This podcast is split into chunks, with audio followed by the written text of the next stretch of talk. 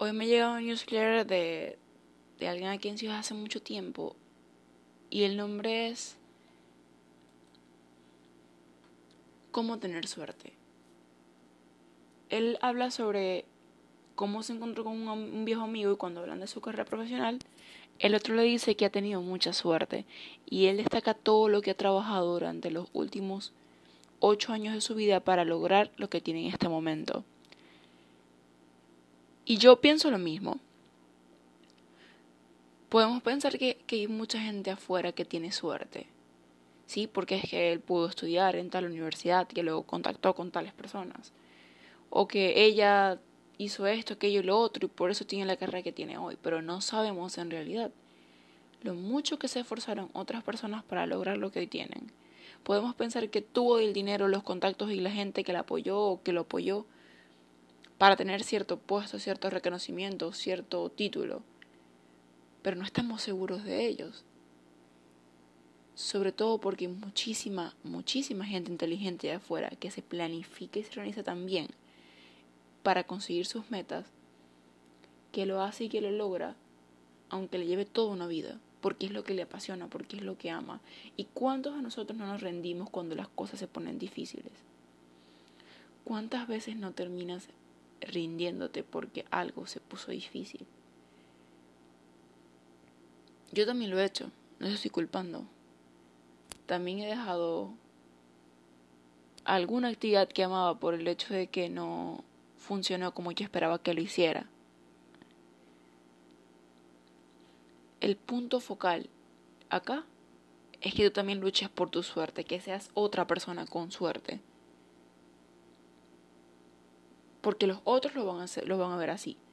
Porque ella es bonita y por eso consiguió lo que tiene, porque él es no sé, está bien contactado, porque tiene las conexiones correctas y por eso consiguió lo que tiene. Bien, pero nadie habla de las noches que pasó sin dormir terminando su tesis, o haciendo los informes para, en sus pasantías. Nadie habla de todo el tiempo de voluntariado que tuvo que realizar para ascender en la organización y, y que lo contrataran como fijo. Nadie habla sobre todo el tiempo que llevó registrar y hacer programas y hacer crecer proyectos y ver cursos y aprender y leer. Nadie habla de todo ese tiempo. Cuando vemos a los, podcast, los, podcasters famosos,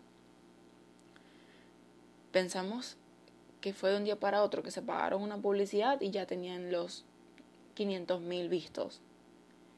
Cuando probablemente todas esas reproducciones y todos esos vistos que tienen han sido de un trabajo muy duro, de pasar semanas con apenas 20 visitas, 13 visitas, 30 visitas, antes de llegar apenas a los 100, y luego los 1000.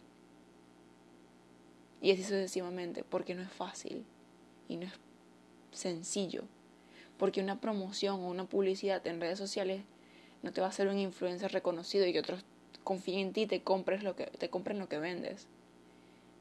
Porque uno o dos episodios de un podcast no te hace famoso. Porque es un trabajo largo, porque es diseñar y planificar y es estudiar. Y es lo mismo con una carrera y con todo lo que te propongas. Lleva trabajo, lleva esfuerzo. Lleva horas dedicadas a aprender, a leer, a investigar, a escribir a pensar y reflexionar sobre lo que haces. No es simplemente que te levantas un día y ya eres profesional en algo o eres bueno en algo. Recientemente también vi un video de Mark Zuckerberg, que sé que todos tenemos como cierto recelo hacia él por todas las políticas de privacidad medio extrañas de Facebook a las que no le tenemos mucha confianza. Pero él decía algo muy cierto, él creó cientos de aplicaciones y juegos antes de Facebook y Beyoncé sacó miles de canciones, bueno, no miles, pero al menos decenas de canciones antes de Halo. Y Lady Gaga falló y Katy Perry falló tantas veces antes de sacar las canciones que las hicieron famosas. ¿Y cuántos álbumes nos sacaron los Arctic Monkeys antes de sacar AM, que fue el álbum que los catapultó al éxito? O que hizo que fueran realmente reconocidos a nivel mundial. Un montón. Cuatro álbumes y así con otras cientos de cosas y personas y empresas. ¿Cuántas Coca-Colas tuvo que vender la empresa Coca-Cola antes de hacerse famosa?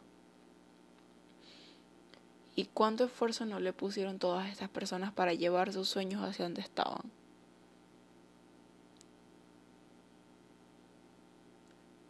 Son muchos los intentos, son muchas las cosas que hay que hacer para lograr el éxito. No es suerte, no es casualidad, es trabajo duro. Porque aunque tengas un par de conexiones que te ayuden y te apoyen, un par de mentores que te ofrezcan becas o cosas por el estilo, para ganarte la confianza de las personas también tienes que trabajar. Porque otra cosa es que no te van a contratar un amigo o una empresa y sabes que no sabes hacer lo que ellos están buscando.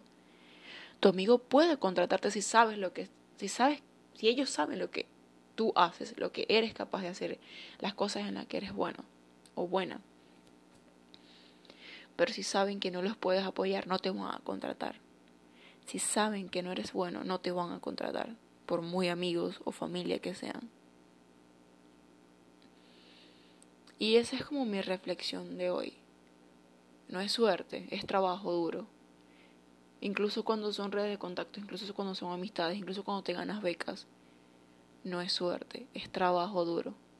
Porque yo que me he ganado decenas de becas en los últimos dos años, sé que no ha sido suerte y sé que ha sido un enfoque y un empeño muy grande en merecerme la beca en merecerme cada cosa que me gano, con mi trabajo como esfuerzo, como mi dedicación, con el tiempo que dedico a aprender a estudiar y a trabajar.